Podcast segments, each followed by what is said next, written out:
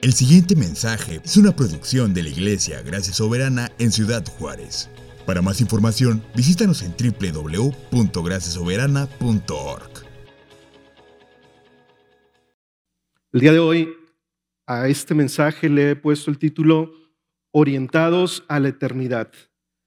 Y tiene que ver con el hecho, antes de leer el texto que el día de hoy vamos a a, considerar y a, poder estudiar y, recibir y meditar. este título de Orientados a la Eternidad me hace recordar mucho cómo hoy en nuestra época tecnológica y avanzada, hoy tenemos tantas herramientas para poder ubicarnos físicamente en nuestro mundo, ¿verdad? Particularmente hablando, por ejemplo, del GPS, este, eh, esta nueva herramienta tecnológica que nos permite en segundos poder estar ubicados físicamente pero si no tienes datos si no, y no tienes internet, vas a verte en un grave problema y particularmente si vas en camino hacia ese lugar. Por muchos siglos, el instrumento clásico de orientación o de ubicación para el ser humano fue la brújula, que es un dispositivo que fue creado o funciona a base de pequeños imanes que logran apuntar hacia el norte magnético del planeta, ¿verdad? Durante mucho tiempo, durante muchos siglos, los seres humanos nos ubicamos con ese instrumento, ¿verdad? Y todavía se sigue usando. Pero déjame decirte que el más antiguo instrumento o la, la herramienta o el método más antiguo para orientarnos o para ubicarnos fue observar hacia el cielo y ver los astros y particularmente el sol.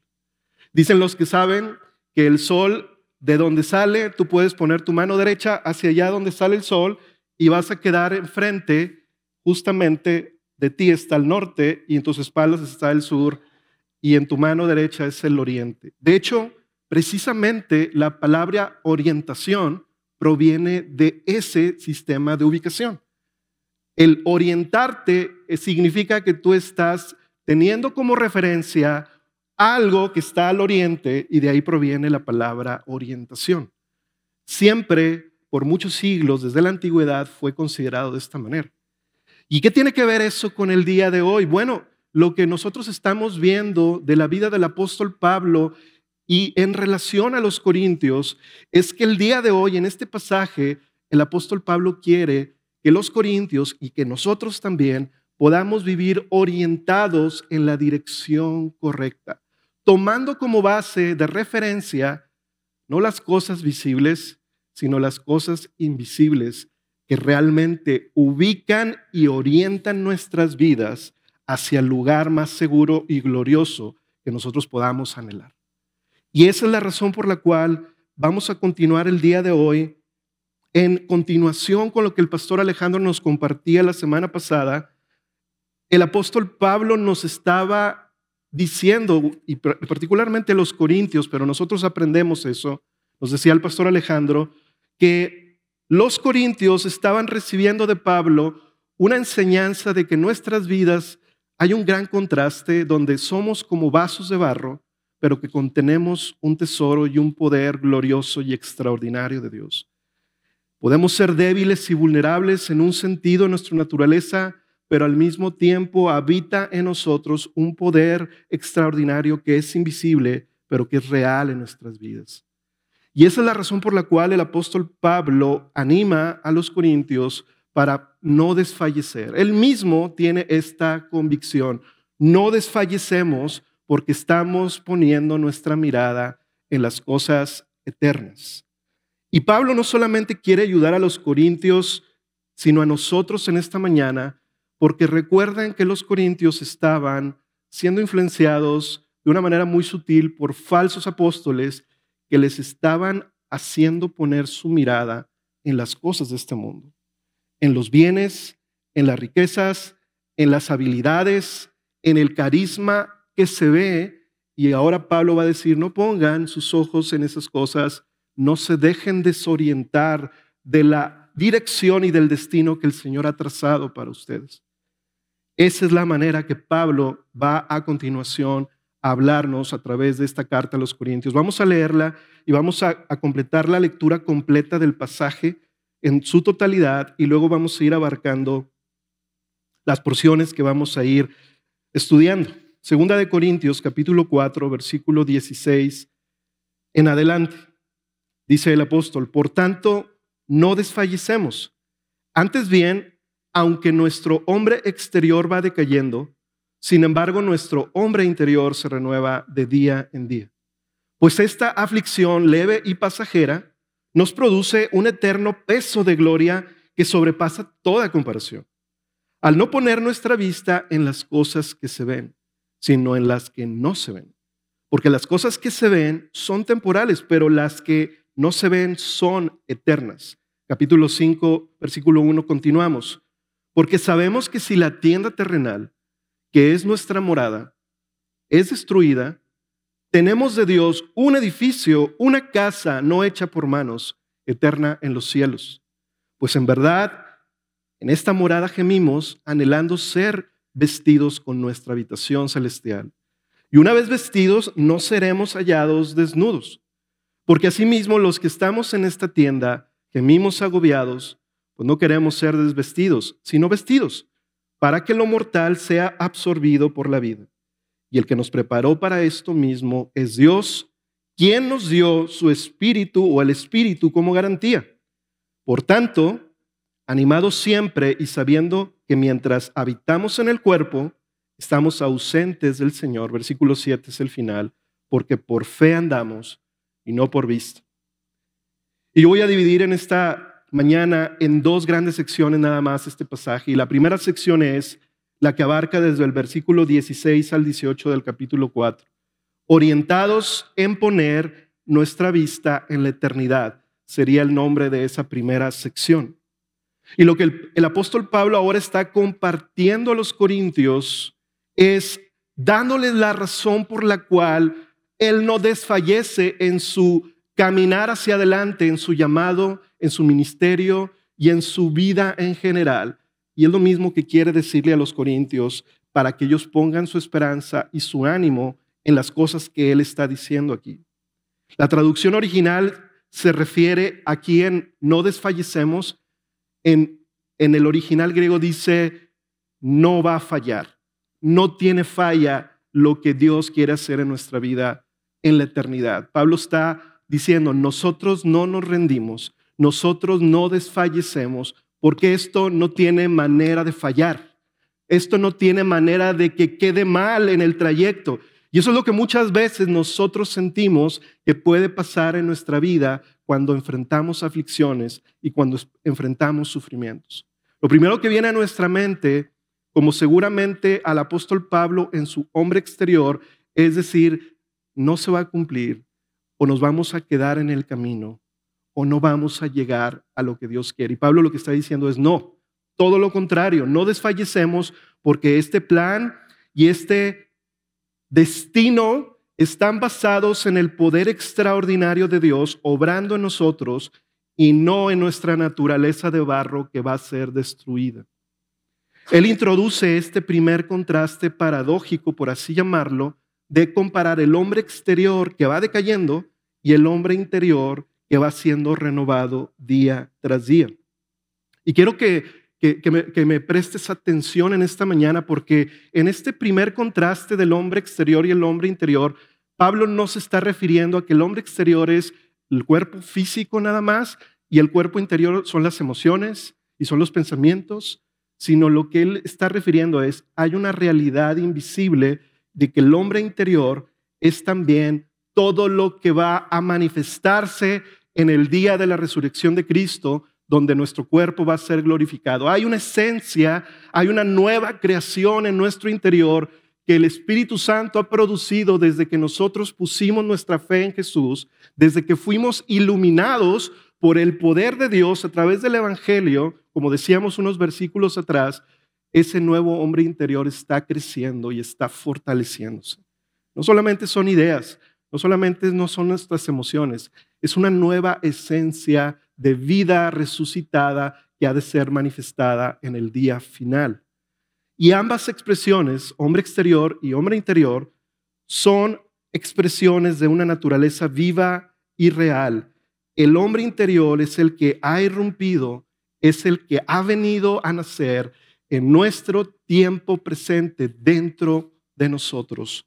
Y esto quiere llevarnos el apóstol Pablo a entender que siempre para el que está en Cristo ahora, como lo va a decir versículos más adelante, es una nueva criatura, hay una realidad invisible de quienes somos que no puede ser percibido por nuestros ojos, pero que es real y que es glorioso y eterno.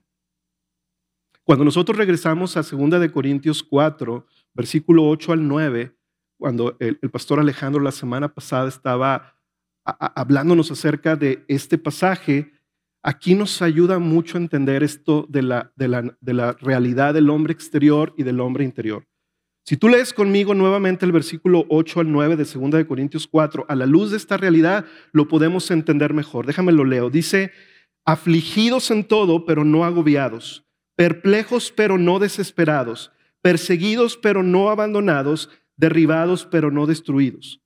Lo que Pablo está diciendo aquí es que esta primera característica que está citando pertenece al hombre exterior y esta segunda característica posterior es del hombre interior.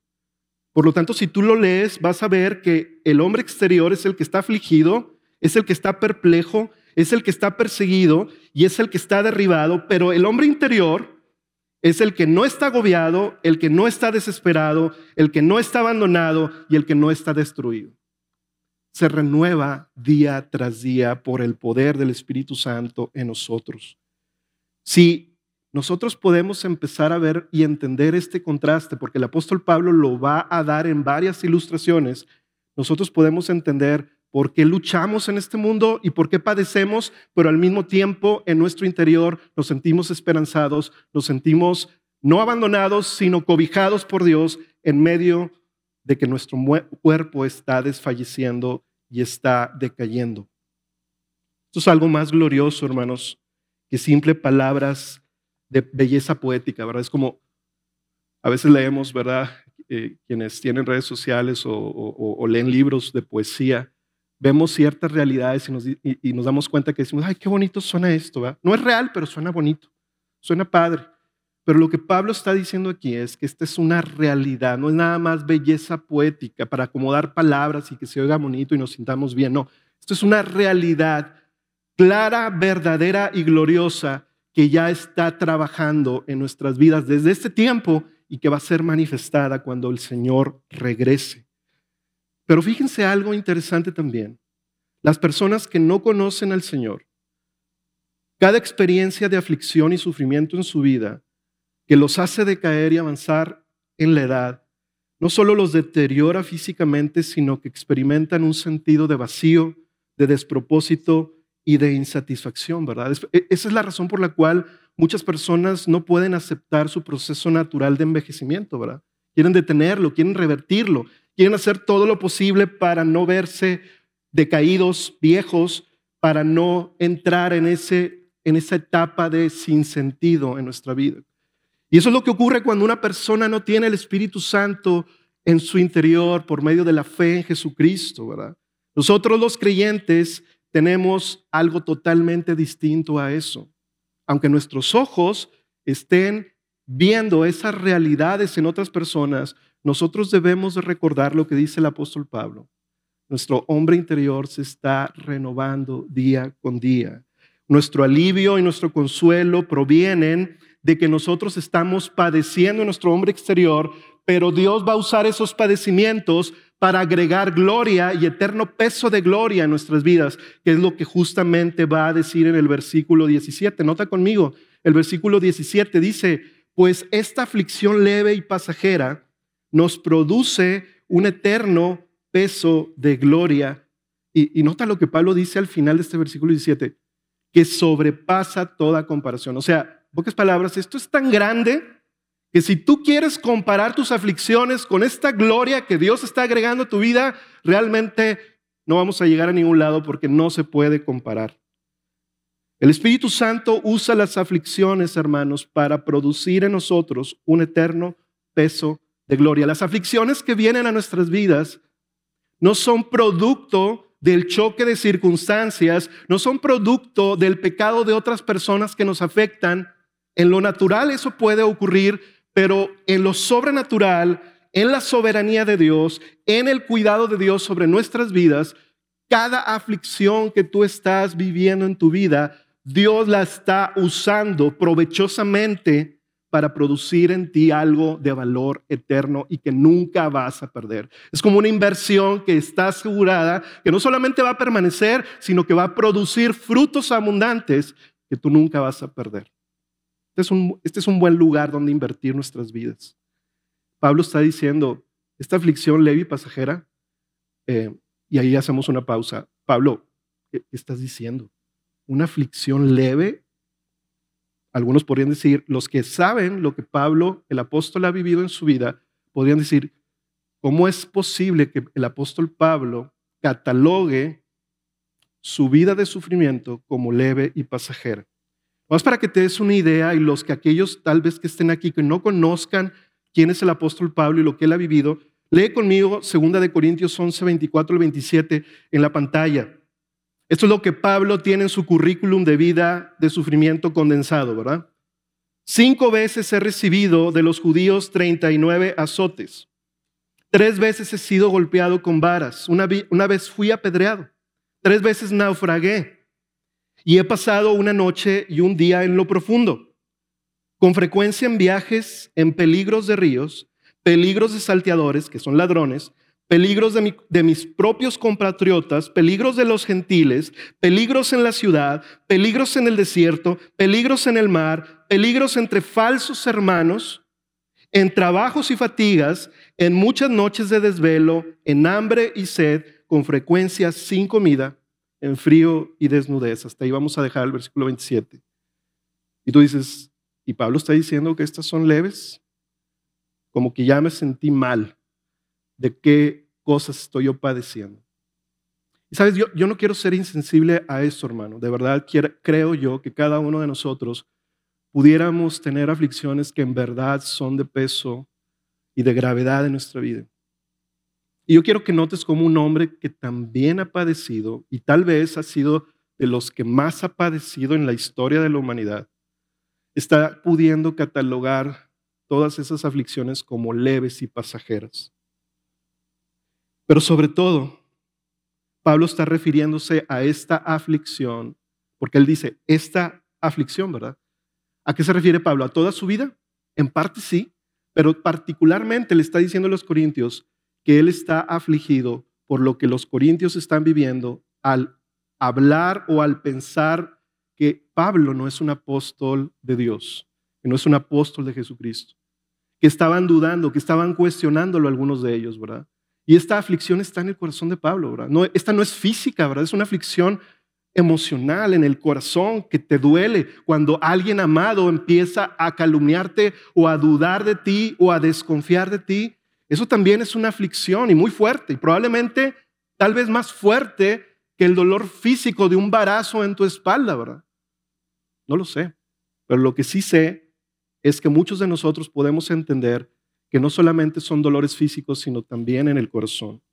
Y Pablo es un hombre como estos. Y mira lo que dice 2 de Corintios 11, 28. No lo quise leer a propósito porque era la parte final del pasaje que leímos ahorita, pero nota cómo dice Pablo mismo, además de tales cosas externas, es decir, además de todo lo que ya dije que he padecido en lo externo y en lo físico, está sobre mí la presión cotidiana de la preocupación por todas las iglesias. Yo, al leer estas cosas, hermanos, digo, ¿qué hay en el corazón de Pablo que le provoca este amor y este cuidado por aquellos que el Señor está levantando a través de la labor fructífera del Espíritu Santo en la predicación del Evangelio, que este hombre se ha propuesto hacer en su vida.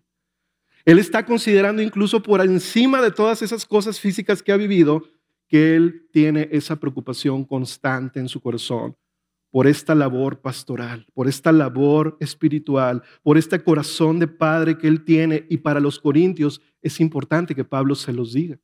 Él se los está comunicando. ¿Saben qué, corintios?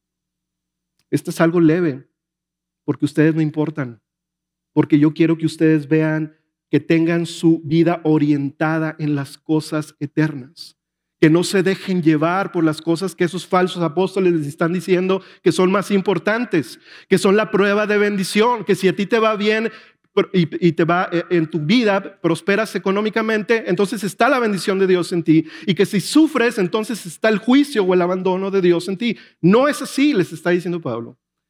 Nosotros tenemos que ver hacia la eternidad. Y para mí, por causa de ustedes, esta leve, esta aflicción es leve y pasajera. Y lo que sigue diciendo Pablo es que es glorioso lo que está aquí en el versículo 17, porque esta aflicción no puede ser comparada con la gloria venidera. Déjame decirte lo que en el original dice en griego esta frase de que sobrepasa toda comparación. Dice, supera de una manera tan superior que difícilmente puede describirse. Supera incluso a lo que está superando. O sea, como que no tiene mucho sentido, pero lo que quiere decir es, es algo tan superior que incluso lo que está alcanzando lo está superando y lo está superando. Y por eso los traductores optaron mejor por decir, sobrepasa cualquier comparación. O como dice Pablo mismo a los romanos en, el capítulo 8, 18, dice, pues considero que los sufrimientos de este tiempo presente no son dignos de ser comparados con la gloria que nos ha de ser revelada. Pablo lo que está diciendo es, no solamente son leves y pasajeras las aflicciones en comparación de la gloria que Dios está agregando en nuestras vidas, de hecho no son dignas de ser comparadas. No deberíamos estar comparándolas. Es tan grande el eterno, es ese eterno peso de gloria que Dios está produciendo en nuestras vidas para la eternidad que ni siquiera son dignos de competir en esa comparación. Y quiero decirte antes de pasar al versículo 18, cinco elementos para poder evaluar y definir por qué las aflicciones son leves y pasajeras para Pablo, para los corintios y también para nosotros. Primera, son ligeras porque tienen caducidad, hermanos. Ya sea que dure una hora o toda una vida, se van a terminar esas aflicciones. Y por esa razón son leves y son pasajeras. Tal vez perdiste el trabajo, tal vez estás teniendo algún problema de salud, o algo pasó en tu familia y yo te pregunto, ¿cuánto va a durar? Cuando las hemos tenido en el pasado, ¿cuánto han durado? Y en comparación con la eternidad, esa es la razón por la cual son ligeras y son pasajeras. Segunda razón o segundo factor, son ligeras porque lo que Dios produce en nosotros a través de ellas son un eterno peso de gloria para siempre. Hermanos, el Señor determinó que el tesoro de su gloria esté adherido al sufrimiento y al, a la aflicción. Está adherido. No, no, no queramos nosotros conseguir ese eterno peso de gloria en la comodidad o en la pasividad de nuestras vidas, en la corriente de este mundo y uno va caminando y entonces agarras gloria. No, Dios dijo, en el sufrimiento y en la aflicción, a Él le ha placido que se produzca ese peso de gloria en nosotros.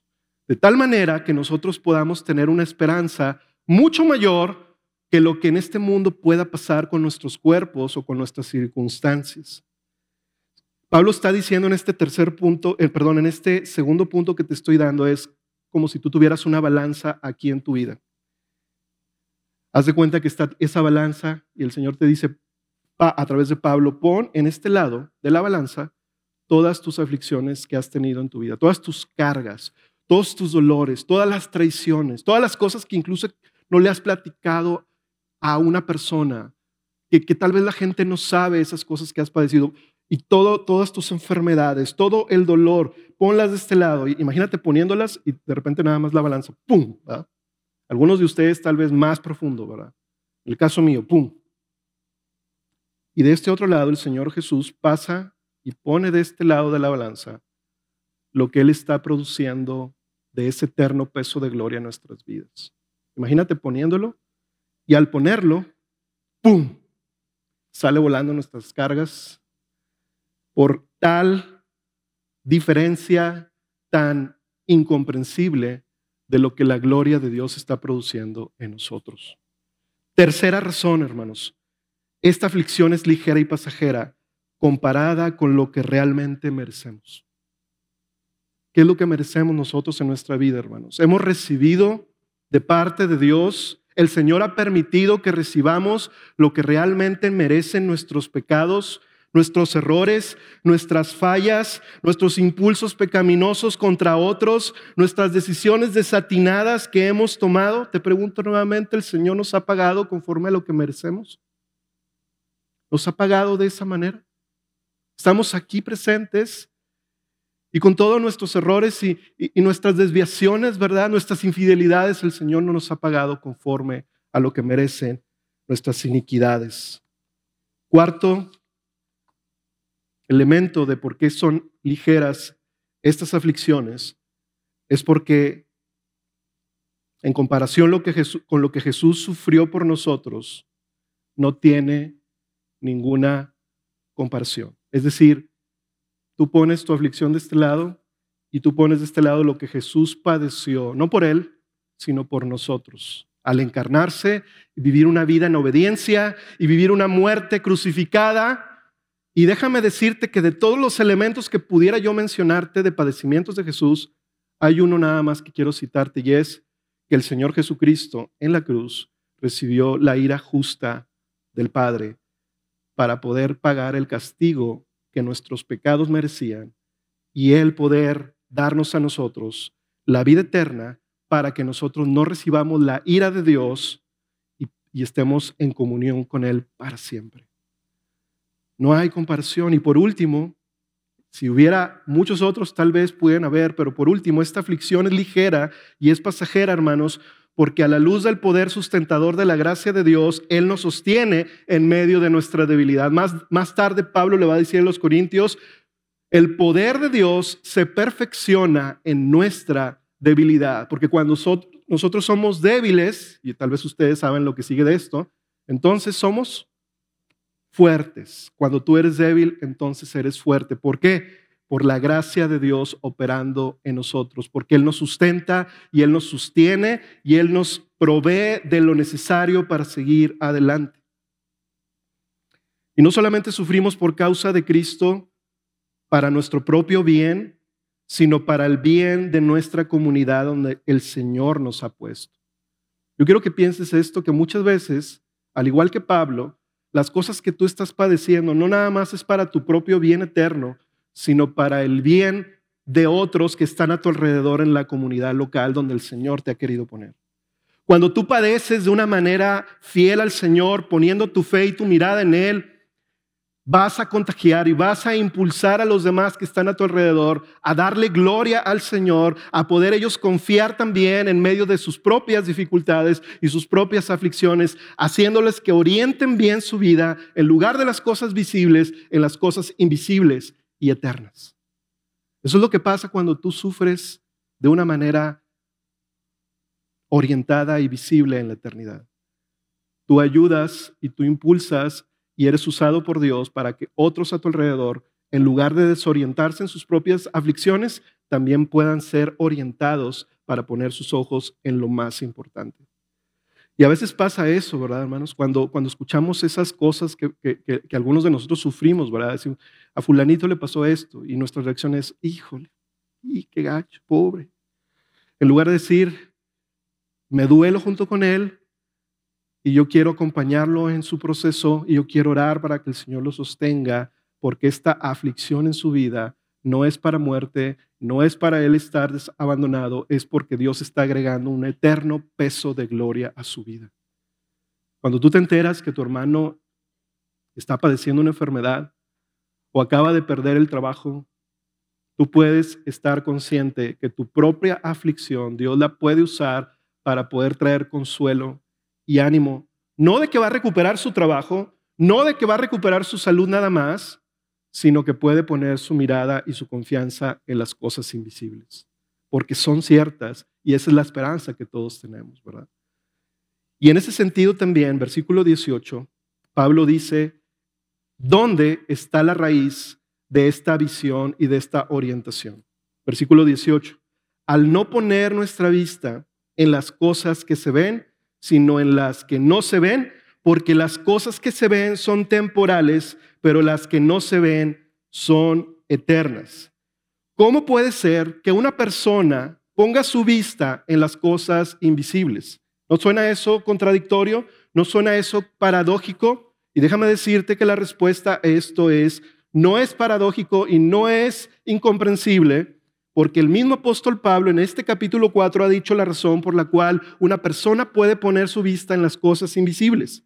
Solamente aquellos que han sido librados de la ceguera del Dios de este mundo con D minúscula, es decir, Satanás, por la iluminación del Espíritu Santo de Dios en sus corazones, pueden tener los ojos para poder ser capaces de ver lo invisible.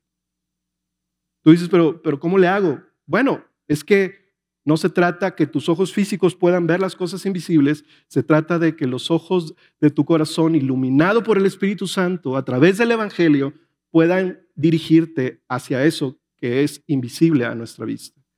Pablo no está diciendo una locura, no está diciendo una insensatez, él está diciendo la realidad de la verdadera y última gloriosa realidad celestial de nuestras vidas. El Antiguo Testamento nos narra un pasaje donde ah, el, profeta Eliseo tiene un siervo, los arameos que eran enemigos del pueblo de Israel vienen y los atacan, los rodean con sus carros y este siervo temeroso va con Eliseo y le dice, estamos rodeados, ¿qué vamos a hacer? Y Eliseo, el profeta, le responde, no te preocupes, no tengas temor, los que están con nosotros son más que los que están con ellos. Y nada más había dos personas físicamente ahí, ¿verdad? ¿Te la reacción del siervo de Eliseo al escuchar a, Eliseo hablar de esta manera? Pues decir, ¿dónde están? Ya llegaron, no, no los veo. Y luego Eliseo ora para que su siervo abriera sus ojos para que pudiera, abrir, pudiera ver. Y al Señor abrirlos, el siervo pudo ver que había caballos y carros de fuego alrededor de ellos. Hay una dimensión espiritual, hermanos, que es más real que el mundo que nuestros ojos ven. Muchas veces nos sentimos abandonados, abrumados, que no hay salida, y así como este siervo de Eliseo, nosotros necesitamos que el Señor abra nuestros ojos para darnos cuenta, mira, levanta tu mirada, date cuenta que las circunstancias que hay en este mundo son una cosa, pero alrededor hay una realidad espiritual invisible que es más poderosa y que está más en control de lo que tus propios ojos pueden ver. Cuando tú puedes hacer esto es porque tienes la lente correcta y la mirada en el lugar correcto. Dios está usando las cosas y las aflicciones y, y los padecimientos en tu mundo visible para producir un bien eterno y glorioso que se está renovando en tu hombre interior. Estos lentes, hermanos, son la iluminación del Espíritu Santo que te permite ver la palabra de Dios para poder caminar en fe en tu vida, no basado en lo que tú ves, sino basado en las promesas ciertas y gloriosas del Señor. La primera vez que yo usé lentes en mi vida fue hace ya bastante ratito, pero me creo que tenía 24 o 25 años, hace rato, y eh, yo me negaba un poquito a, pensar que necesitaba los lentes también, ¿verdad? Al final pude ir a una cita, ¿verdad? Para poder eh, hacerme un examen de vista y finalmente salí con unos lentes de no mucha graduación, pero con lentes que podía obviamente ya ver de diferente manera. Antes de eso, cuando yo me subía a mi carro, yo empecé a tener los últimos meses problemas con todo el mundo cuando se subían a mi carro, porque eh, por ejemplo, los que lavaban el carro, yo empecé a decir, estos cuates no lavan bien el carro, no lavan bien el parabrisas, está todo cochino, está todo borroso, no sé qué le pusieron. Y luego a veces cuando se subía Dafne, ¿verdad? Y, decía, ¿qué, ¿qué, pusiste? ¿Qué metiste? ¿Le pusiste tus manos? Que no veo bien. Entonces uno empieza a ver de una manera distorsionada. Y ya cuando yo salí con mis lentes, ¿verdad? De esa consulta, subí a mi carro y dije, híjole, qué mala onda, ¿verdad? Andar culpando a todos los demás de mis propios errores, de mis propias fallas y de mi propia vista distorsionada, ¿verdad? Y muchas veces así pasa en nuestras vidas, hermanos. Cuando pasan aflicciones y padecimientos, nosotros nos vemos impulsados a querer atribuirle la razón o la culpa a otros o a las circunstancias, ¿verdad? O a la crisis económica o al COVID que se vino y, deshizo nuestro negocio, deshizo eh, tantas cosas que dependían para, para vivir en nuestra vida cuando el Señor está diciendo, ponte, ponte los lentes, Ponte los lentes de la visión en las cosas eternas. Te vas a dar cuenta que la culpa no es de fulano, de sutano, de las circunstancias, del país, de la economía. Es que yo estoy trabajando en ti un eterno peso de gloria para que tú estés para siempre conmigo. Es, es allá donde vamos, hermanos. Yo, yo, yo quiero que tú veas que el Señor tiene para nosotros en lo individual y como iglesia una visión muy clara para caminar en este mundo que pone sus ojos en las cosas visibles. Todo alrededor en nuestra cultura, hermanos, gira alrededor de lo que se ve. Y ahora más todavía con las cuestiones de las redes sociales, todo lo que se da énfasis tiene que ver con lo que ven nuestros ojos, ¿verdad? Las redes sociales más famosas tienen que ver con atraer tu atención de tu vista, aunque sea por unos segundos, y te está llamando la atención. Lo que, lo que nosotros evaluamos como bueno en nuestras vidas muchas veces está en función de lo que vemos en otros y no debemos hacer nosotros ese tipo de evaluaciones. Señor lo que quiere es que nosotros levantemos nuestra mirada y podamos darnos cuenta que Él tiene nuestro futuro asegurado y un cuerpo resucitado para nosotros cuando Él regrese por nosotros. Yo, yo, quiero que tú no olvides esto para pasar a la segunda sección de nuestro pasaje. No olvides esto. Tu visión no es la propia, es la que Dios quiere que tú tengas para ti. En otras palabras, como decía en la introducción, no bases tu dirección y tu orientación en otra cosa que no sea el mayor sol que alumbra en nuestras vidas, que es el Señor Jesucristo. Ese es el punto de referencia que nosotros tenemos que tener en nuestras vidas. Cuando tú vas a tomar decisiones importantes en tu vida, qué vas a estudiar, en qué trabajo vas a entrar, a, trabajar, dónde vas a residir en tu vida, ¿verdad? Nosotros que estamos aquí en la frontera, ¿dónde vamos a vivir? Aquí, en el sur de México, en el centro, en el norte, ¿en qué estoy basando mis decisiones más importantes y duraderas en mi vida? En las cosas que se ven, es que acá hay un mejor trabajo, acá hay más oferta, acá no hay tanta inseguridad, acá creo que nos va mejor en esto, o lo estás basando en la visión eterna de poder seguir proclamando el Evangelio a aquellos que no le conocen y cumplir la voluntad de Dios mientras eres arrebatado para ser llevado al cielo con Él o cuando Él venga por nosotros. Esta es una realidad que todos tenemos que meditar, hermanos. Capítulo 5, en la segunda sección, versículo 1, dice lo siguiente ahora Pablo. Porque sabemos que si la tienda terrenal, que es nuestra morada, es destruida, tenemos de Dios un edificio, una casa no hecha por manos, eterna en los cielos. Esta segunda sección es, una vez orientados, sabemos que tenemos de Dios una morada celestial. Me encanta cómo el apóstol Pablo está definiendo esta realidad amplificada, diciendo, ok, ustedes quieren saber, Corintios, lo que significa poner nuestra vista en las cosas invisibles. Déjenme decirles lo primero. Su vida en este mundo es como una tienda de campaña, como una carpa que se va a destruir, que no tiene el propósito que ahí tú vivas para siempre.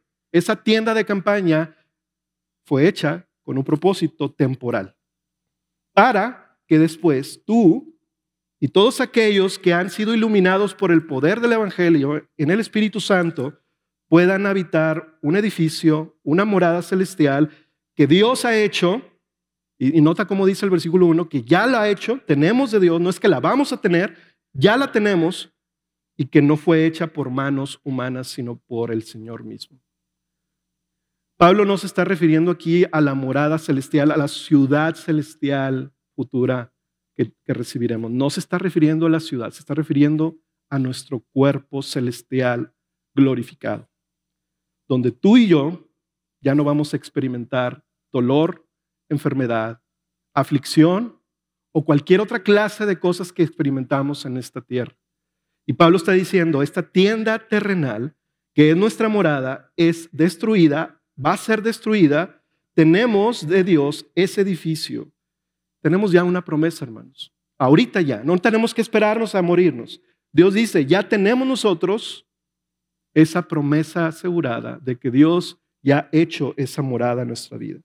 Y a mí me encanta como también Pablo dice, sabemos. ¿Notas esto en el versículo 1? Porque sabemos, no es creemos, nos han dicho, tenemos una idea, ¿verdad? A veces nos manejamos así en esos términos nosotros, ¿verdad? Es, sabemos esto, estamos convencidos. No hay manera de que esto no suceda. Y esa es la razón por la cual un hombre como este, Pablo, puede avanzar en una vida tan difícil, llena de tribulaciones, con un gozo, con un ánimo, porque su mirada está puesta no en lo que está visible, sino en lo que está invisible. También Pablo le dice con este término de tienda terrenal a los corintios que estamos peregrinando aquí, ¿verdad? Yo no sé si tú has notado cuando hay una construcción grande, ¿verdad? De a lo mejor un centro comercial o un edificio en particular o, un fraccionamiento, que en un principio, antes de levantarse las viviendas o los edificios, ponen casas de campaña donde temporalmente van a estar trabajando los constructores y los trabajadores en general donde tienen ahí su lugar de encuentro, su lugar de planeación, su lugar de acumular materiales, para luego terminar esa obra y esa casa de campaña, ¿qué le pasa? ¿Se queda ahí? No. Se termina su propósito, se retira y ellos se van para que esos edificios cumplan su función y su propósito. ¿Te imaginas qué absurdo sería que alguien quisiera de ellos querer permanecer en esa casa de campaña y empezar a traer muebles empezar a traer aire acondicionado empezar a traer a los amigos, ¿verdad? Y ahí convivir y todo, teniendo un edificio ya completado al lado. ¿Sería absurdo? Puede ser, ¿verdad? No, no dudo que a lo mejor haya trabajadores que hagan eso durante el tiempo que están construyendo, pero sería absurdo porque ya tenemos de Dios un edificio preparado para no poner nuestra mirada anclada en esta tienda terrenal. Y el peregrinaje terrenal que nosotros tenemos culmina con una habitación permanente, un cuerpo capaz de tener comunión con el Señor, el cual ya ha sido construido por Dios. Hermanos, esta es una seguridad indudable que Pablo les comunica a los corintios sobre esta realidad invisible que es maravillosa e incomparable. Una casa no hecha por manos. Esta es una declaración todavía más profunda y reconfortante que el Señor les está dando a través de Pablo a los Corintios en decirles, no pongan su felicidad, no pongan su futuro, no anclen sus esperanzas en este mundo, porque tenemos asegurado para nosotros en Dios una realidad mayor, gloriosa, invisible, que está ya comprada por la sangre de Cristo. Todo aquello que queremos nosotros sostener y aferrarnos en esta vida, hermanos, a todos nos ha pasado, que no queremos perder ciertas cosas que, que, vivimos y experimentamos en este mundo, no son las que nos van a brindar el confort, la seguridad, el consuelo y la alegría. Y el Señor quiere advertirnos que no pongamos nuestra esperanza ni nuestra confianza en ello. Muchas de nuestras preocupaciones actuales hoy en este día, hermanos, tienen que ver con cosas de estar anclando nuestra seguridad, nuestra alegría y nuestra confianza en la tienda terrenal, en lugar de la morada celestial. Yo, tengo que decirles esto, hermanos, aquí en este lugar, en este púlpito, porque es algo que el Señor propiamente ha estado también hablando en mi vida, ¿verdad? Ustedes saben, al, al, preparar un mensaje como estos, cuando alguno de los pastores lo estamos recibiendo, el Señor empieza también a hablar a nuestra vida y decir, ¿dónde estás ocupando la mayoría de tus preocupaciones? ¿En las cosas que están pasando en este mundo? ¿O en las cosas que están por venir? Porque muchas veces nos consume más el tiempo y el aliento, las preocupaciones, que, el que la propia aflicción. ¿No es así, hermanos? Es que me quedé sin trabajo y, y voy a quedarme como cuatro o cinco meses sin comer, sin recibir ingreso. Y estamos preocupados y duramos preocupados una semana, dos semanas, tres semanas, cuatro semanas, y de repente Dios hace una obra y nos provee de algo. ¿Y sabes qué pasó? Que solamente te quedaste sin trabajo un mes, pero cuatro, cuatro semanas de ese mes preocupado por lo que nunca sucedió. Dios ha estado trabajando mucho en esto en mi vida también en relación con mi manera de evaluar y de ver las cosas, ¿verdad? En mi casa, en mi, en mi familia, en mi trabajo, en mi llamado.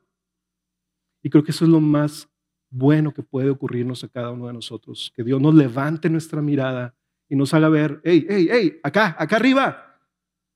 No te pierdas, no te desorientes, sigue adelante. Aunque el mundo diga que estás desperdiciando tu vida, aunque el mundo diga que eso no tiene valor, para mí tú te vas a dar cuenta cuando llegues a ese lugar, cuando seas resucitado, que toda la gloria que tú estás acumulando no tiene comparación con todo lo que puedas vivir en 60, 80 años de vida en este mundo. Vale la pena vivir eso, hermanos. Versículo 2 al 4. Pues en verdad, dice Pablo, en esta morada gemimos, anhelando ser vestidos con nuestra habitación celestial. Y una vez vestidos no seremos hallados desnudos. Porque asimismo los que estamos en esta tienda gemimos agobiados, pero no queremos ser, pues no queremos ser desvestidos, sino vestidos para que lo mortal sea absorbido por la vida. Esta confianza que tenemos, que Pablo tiene en las cosas invisibles, hermanos, no es una confianza pasiva. No es una indiferencia por lo que está pasando en este mundo, no. Pablo está diciendo, en base a esta esperanza, nosotros gemimos y anhelamos, nosotros oramos, nosotros perseveramos, nosotros vamos adelante. Nosotros clamamos al Señor, Señor, cumple tus propósitos, haz avanzar tu reino en nuestras vidas. Aunque tenga esta enfermedad, aunque ya no tenga recursos en mi cuenta, aunque me hayan dejado solo, aunque tenga problemas incluso con mis hermanos, Señor, cumple tus propósitos en mi vida. ¿Te fijas que es no, es una actitud pasiva, es una actitud activa? Y cuando nosotros gemimos, eso nos recuerda lo que también Pablo le dice a los romanos, que nuestro gemir, a veces no sabemos cómo orar, a veces no sabemos cómo dirigirnos al Señor, pero el Espíritu Santo nos ayuda e intercede por nosotros con gemidos indecibles para poder cumplir la voluntad de Dios en nuestras vidas cuando nosotros estamos débiles y vulnerables. Por lo tanto, no estamos solos, no estamos caídos, estamos con una esperanza, aunque para este mundo nosotros no tengamos ya esperanza, el Señor nos ha dado esa esperanza. Gemimos por pérdidas, por problemas, por una, una relación familiar complicada, porque se nos fue una oportunidad o perdimos la salud, nos frustramos. ¿Cuántos de ustedes, hermanos, aquí en este lugar se han frustrado en esta semana o en este último año? No, no voy a pedir que levantes su mano, ¿verdad? Todos levantaríamos las dos manos tal vez. En medio de esa frustración y dolor, el apóstol Pablo dice, anhelamos recibir de Dios un consuelo que no vemos con nuestros ojos de dónde venga, pero que Dios ha provisto y simplemente estamos aguardando a que se manifieste de manera completa. Algunos de nosotros pensamos, es que me voy a dar cuenta hasta el final de mi vida si realmente tengo esa esperanza. Y yo quiero decirte en esta mañana, tú no tienes que esperar hasta el final de tu vida para tener esa esperanza.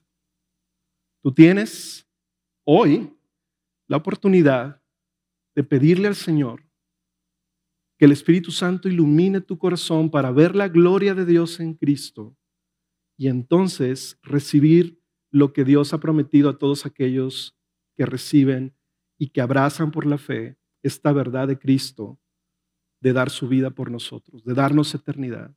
En ese momento, tú estás recibiendo ya las promesas y está trabajando en ti el Espíritu Santo en tu hombre interior para recibir algo que ya está garantizado por el Señor. Nota el versículo 5.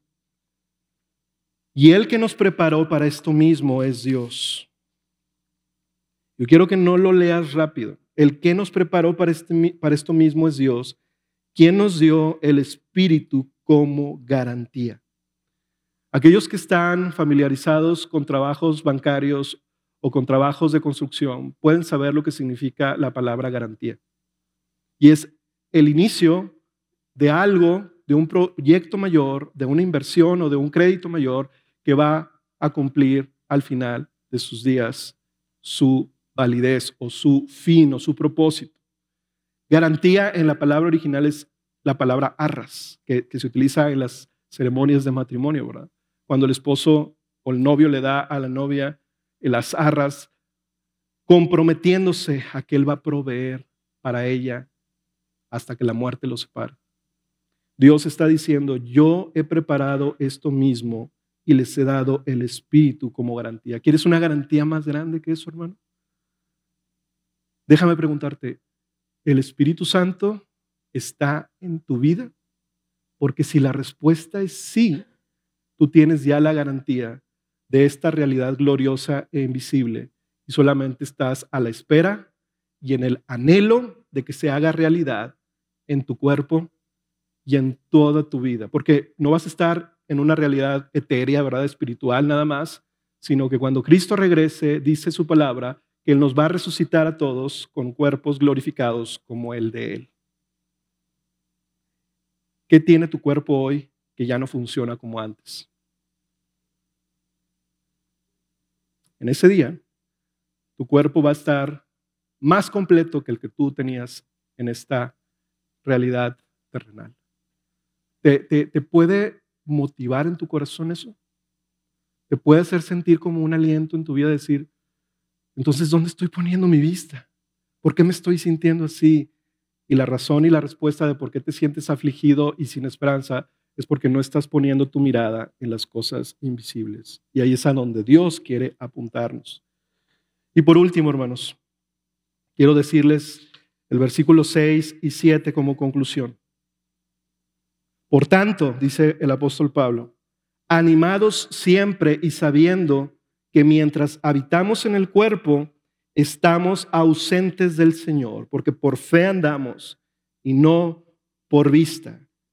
El apóstol Pablo concluye como resultado de haber amplificado con diferentes metáforas una misma realidad gloriosa en Cristo.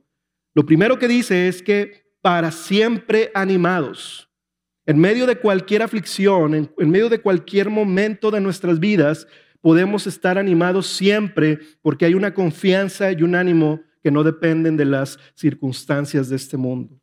Dado que su futuro está asegurado, dice el apóstol Pablo, su ánimo no solo está sobre una base emocional, sino está sobre una base real y gloriosa que ha de ser manifestada.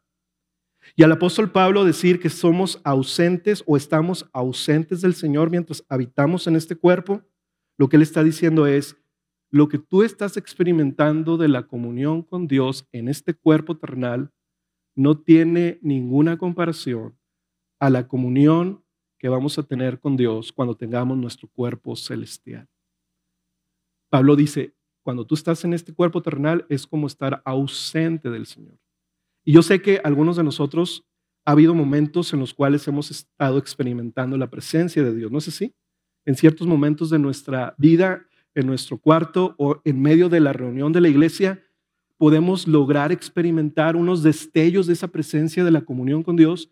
Y Pablo está diciendo, eso que estamos experimentando aquí, Él lo clasifica como ausentes del Señor.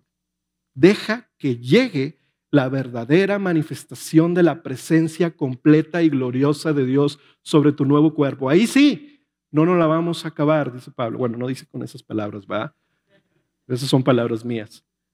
Pero por eso puedes tú empezar a comprender que Él dice, animados siempre y seguros, sabiendo con certeza que esto va a suceder.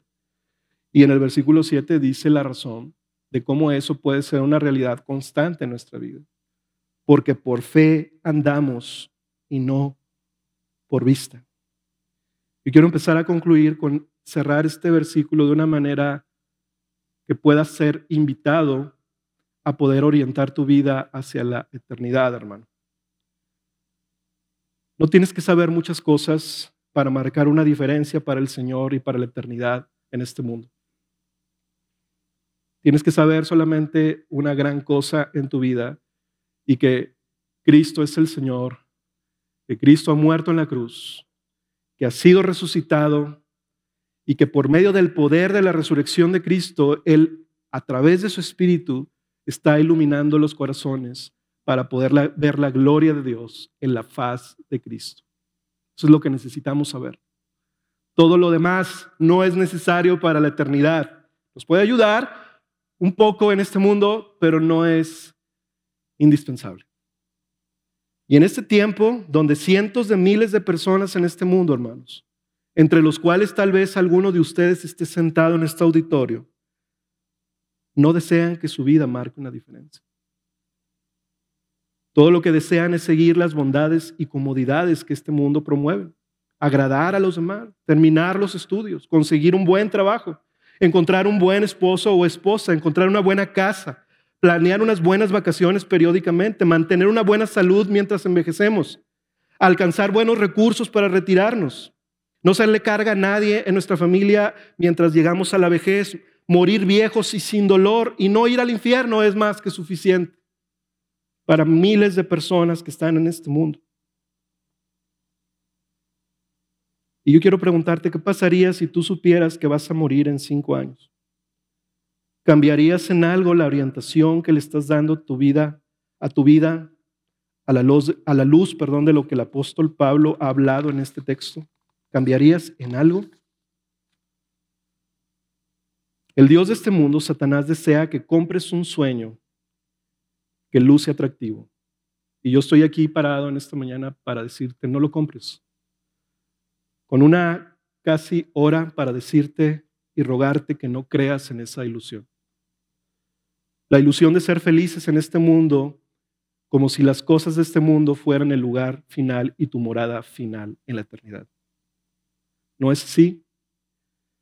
Porque una vez que concluya nuestra vida temporal en este mundo, seremos lanzados a la eternidad para ser presentados delante del Señor Jesucristo y recibir de Él su recompensa descubriéndose si nuestro corazón estuvo apasionado y satisfecho en la nueva vida que Él nos dio por medio de su Espíritu, aprovechando cada minuto para su gloria, o solo para descubrir que nuestra orientación en la vida nos hizo desperdiciar más de lo que quisiéramos aceptar y haber dejado de ganar el provecho y el peso eterno de gloria que Dios deseaba que, que Dios deseaba que fuera agregado a nuestras vidas. Hermanos, no desperdiciemos nuestra vida restante en esa ilusión.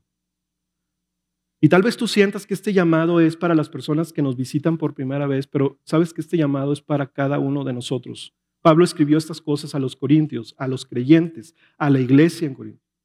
Nosotros estamos aquí con este llamado del Señor para decir, no compremos esa ilusión y ese sueño, pongamos nuestra orientación en la eternidad. Y hoy tú debes atender este llamado del Espíritu. Si necesitas corregir tu orientación, en la cual tu vida, tu familia, tu trabajo, tu ministerio están siendo dirigidos, este es un buen momento para poner tus ojos en la realidad que el Señor nos está hablando a través de estas cosas y decidir vivir para Jesús y la causa de su reino, las cosas invisibles que ya están produciendo en nosotros un eterno peso de gloria y con la seguridad que tenemos que de Dios ya tenemos un edificio y una morada celestial para estar en comunión con Él Esperamos que este mensaje te haya sido de edificación. Puedes compartir este y otros recursos en www.graciasoberana.org. No olvides mantenerte en contacto por medio de nuestra página de Facebook.